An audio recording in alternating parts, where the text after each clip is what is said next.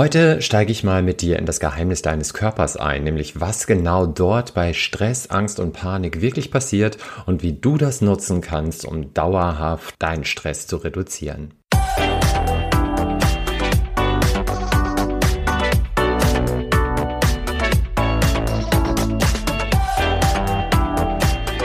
Willkommen bei Psych Happy. Du willst endlich mehr Gelassenheit, Zufriedenheit, Freude und Gesundheit in deinem Leben?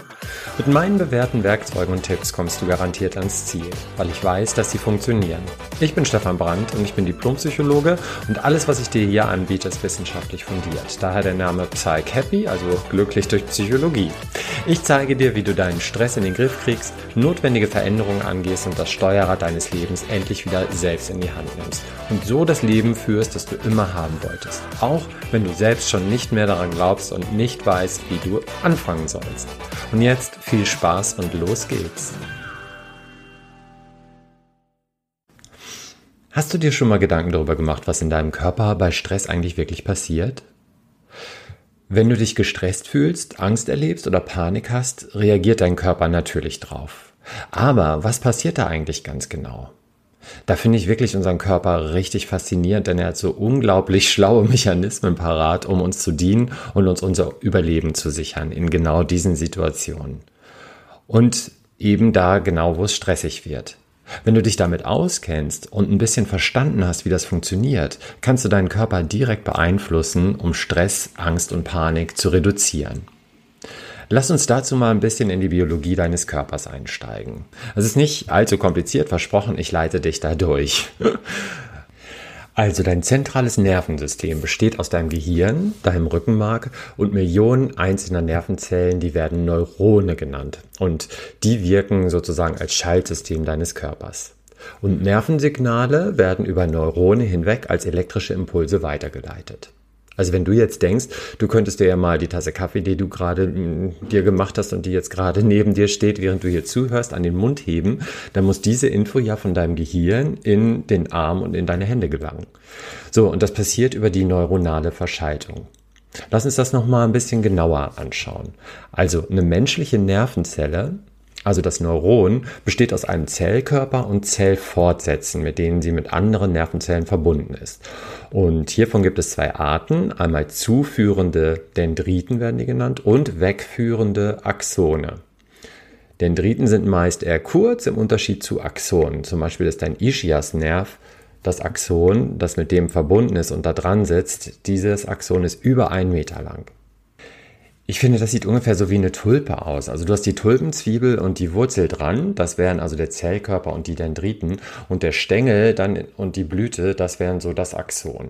Ja, und unten die Wurzeln, also die Dendriten, die nehmen Impulse von anderen Nervenzellen auf, leiten die weiter zum Zellkörper und der leitet sie dann über den Stängel, also das Axon, zur nächsten Nervenzelle oder zur Zielzelle weiter. Und die meisten Neurone haben ganz viele Dendriten, ja, wie bei der Wurzelzwiebel ganz viele äh, Wurzeln und äh, erhalten so Informationen, also elektrische Impulse von ganz vielen umgebenden Nervenzellen. Ja, und wie werden diese Informationen von einer Zelle zur anderen weitergegeben?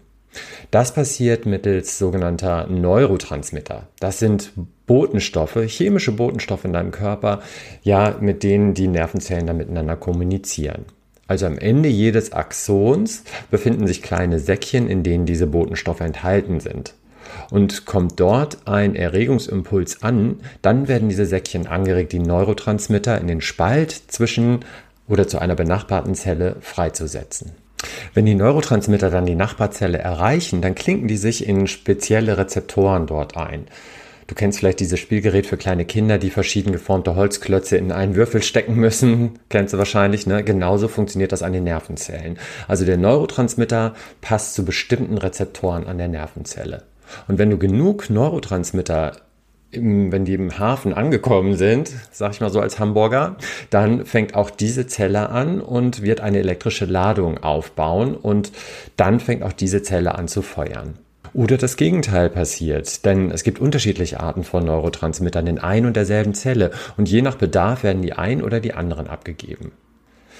Und am häufigsten vorkommende Neurotransmitter im zentralen Nervensystem heißen Glutamat, ja, also genau wie die im chinesischen Essen, äh, und GABA, also Gamma-Amino-Buttersäure.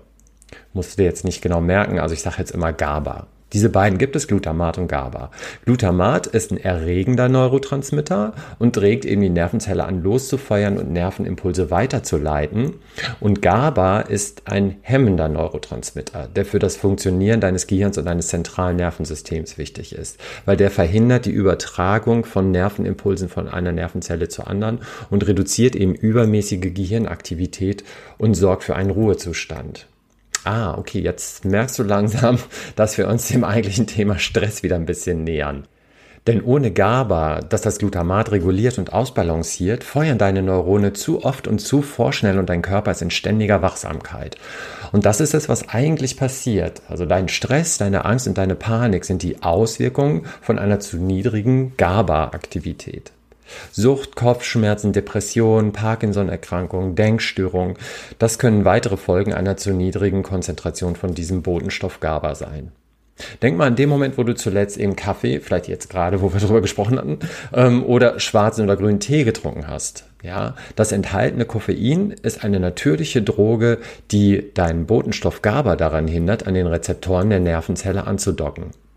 Je weniger GABA aber vorhanden ist, umso größer ist die Reizweiterleitung von einer Zelle zur anderen. Deshalb trinkst du ja koffeinhaltige Getränke, um eben wach und munter zu sein oder zu bleiben. Vielleicht kennst du auch den Zustand, wenn du schon mal zu viel Kaffee getrunken hast oder überreizt bist. Genauso fühlt sich das an, ja, wenn du zu viel Glutamat im Nervensystem hast und dir GABA fehlt. Ja, was kannst du denn jetzt tun, um mehr GABA zu bekommen? Genau hier kommt die 478-Technik ins Spiel, die ich dir schon mal vorgestellt habe. Ich verlinke das auch nochmal in den Show Notes zu dieser Folge. Die langsame Atemfrequenz und der steigende Sauerstoffgehalt in deinem Blut signalisieren deinem Gehirn, jetzt ist es Zeit, mal wieder GABA freizusetzen. GABA wiederum hemmt die Freisetzung von Cortisol und Adrenalin und sorgt dafür, dass sich dein Körper und dein Geist herunterfahren, ausruhen, verdauen und sich selbst heilen. Du kannst die 4-7-8-Technik immer dann nutzen, wenn du GABA freisetzen möchtest. Es wird dir helfen, dein Nervensystem wieder auf ein gesundes Maß herunterzufahren. Du wirst dich ruhiger fühlen, entspannter und besser in der Lage sein, den Herausforderungen deines Lebens zu begegnen. Ja, was kannst du noch machen, wenn du merkst, dass du dich einfach nicht entspannen kannst oder dir die Konzentration schwer fällt? Dann kann dir GABA auch helfen zu entspannen. Manche Menschen kaufen sich das sogar in Kapselform, aber das empfehle ich dir nicht. Das nützt nicht so viel ja, weil GABA einfach nur schwer über das Verdauungssystem aufgenommen wird. Steigere diese Menge lieber auf natürliche Weise. Also zusätzlich zu der 4-7-8-Methode hat sich erwiesen, dass dir zum Beispiel Yoga hilft, deine GABA-Konzentration zu steigen, steigern. Das ist ja auch klar, weil Yoga die Tiefatmung im Programm hat und damit auch die Sauerstoffkonzentration im Blut erhöht. Seit tausenden von Jahren nutzt die Menschheit Atemtechniken und Techniken wie Yoga, Tai Chi, Qigong, um damit Stress und Angst in den Griff zu bekommen.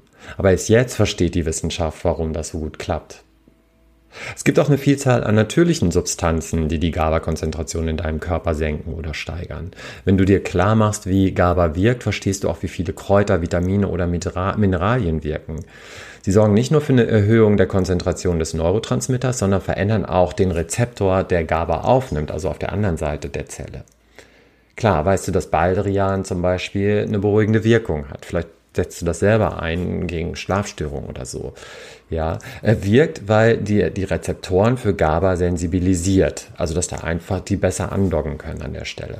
Oder Ginseng, Kaffee und Tee, also das enthaltene Koffein, beeinflussen ebenfalls die GABA-Rezeptoren und verringern deren Aufnahmefähigkeit für GABA. Ja, sie machen dich also aktiver. Also deshalb überwiegt dann das Glutamat. So wirken diese Mittel dann aufputschend. Ja, wie kannst du die GABA-Wirkung noch verstärken? Also komischerweise wirken auch die chemischen Bestandteile von in Eichenfässern gereiften Whisky positiv auf die GABA-Wirkung. Durch die Reifung entstehen chemische Verbindungen im Whisky, die aus dem Alkohol als Duft freigesetzt werden und allein durch Inhalation dein Gehirn erreichen. Ja, sag mal, wie toll ist das denn? Also, ne, ich muss dich noch nicht mal anregen, jetzt Alkohol zu trinken. Du musst nur am Whisky riechen und schon entspannst du dich. Und das ist Chemie, ja, das ist dann keine Einbildung, sondern es ist wirklich Chemie dahinter. Der Duft von Oolong-Tee hat einen ähnlichen Effekt. Also wenn du es nicht mit Alkohol probieren möchtest, dann mach dir jetzt mal einen leckeren Tee. Also Theanin ist eine Eiweißverbindung, die die GABA-Produktion erhöht und die in großen Mengen in Tee vorkommt, wie der Name schon sagt. Deshalb kann eine Tasse Tee beruhigend wirken und trotzdem auch gleichzeitig Koffein enthalten. Fermentierte Nahrung wie Joghurt und Sauerkraut stärken dein Immunsystem und wirken positiv auf deinen Darm, indem sie förderliche Bakterien enthalten, die wiederum GABA produzieren. Auch Magnesium verstärkt am GABA-Rezeptor die Wirkung von GABA und hat damit eine entspannende, beruhigende und angstlösende Wirkung. Auch Tryptophan verstärkt die GABA-Aktivität und tada, ist besonders in Milch vorhanden. Also trink wirklich ein Glas warme Milch, wenn du abends nicht einschlafen kannst. Es funktioniert. So. Ja, ich finde es faszinierend, dass diese Nahrungsmittel unseren Körper und unseren Geist echt stimulieren oder beruhigen, indem sie alle den GABA-Neurotransmitter beeinflussen. Und du kannst das jetzt wirklich mit diesen Informationen auch für dich gut einsetzen. Am faszinierendsten aber finde ich, dass unsere Körperchemie nicht nur unsere Gedanken und Handlungen beeinflusst, sondern sich auch so schnell verändert, abhängig davon, wie wir denken und handeln. Ob du dich stresst oder stressen lässt und damit mehr Glutamat, Cortisol und Adrenalin freisetzt oder dich bewusst so verhältst, dass du mehr GABA, Endorphine und andere Glückshormone freisetzt, du hast mehr Einfluss drauf, wie du dich fühlst, als du denkst. Ja, das war es erstmal wieder für heute. Ich hoffe, du nimmst viel für dich mit und versuchst das vielleicht auch mal anzuwenden für dich, indem du mal guckst, was du so isst und äh, vielleicht kaufst du dir mal einen guten Whisky zur Entspannung. Für heute erstmal sei glücklich, bleib glücklich, dein Stefan stell dir am Ende des Podcasts noch drei Fragen. Erstens, was nehme ich für mich aus dieser Episode mit, was ich umsetzen will? Zweitens, wenn ich das umsetze, was habe ich davon Positives? Und was konkret ist der allererste Schritt, den ich innerhalb von 48 Stunden umsetze, um mein Ziel zu erreichen? So, die Episode ist jetzt zwar zu Ende, aber wir müssen uns noch nicht verabschieden. Geh auf die Startseite von psychhappy.com und lade dir zum Start mein E-Book herunter mit sechs Rezepten für deine Gelassenheit. Bis zum nächsten Mal, dein Stefan.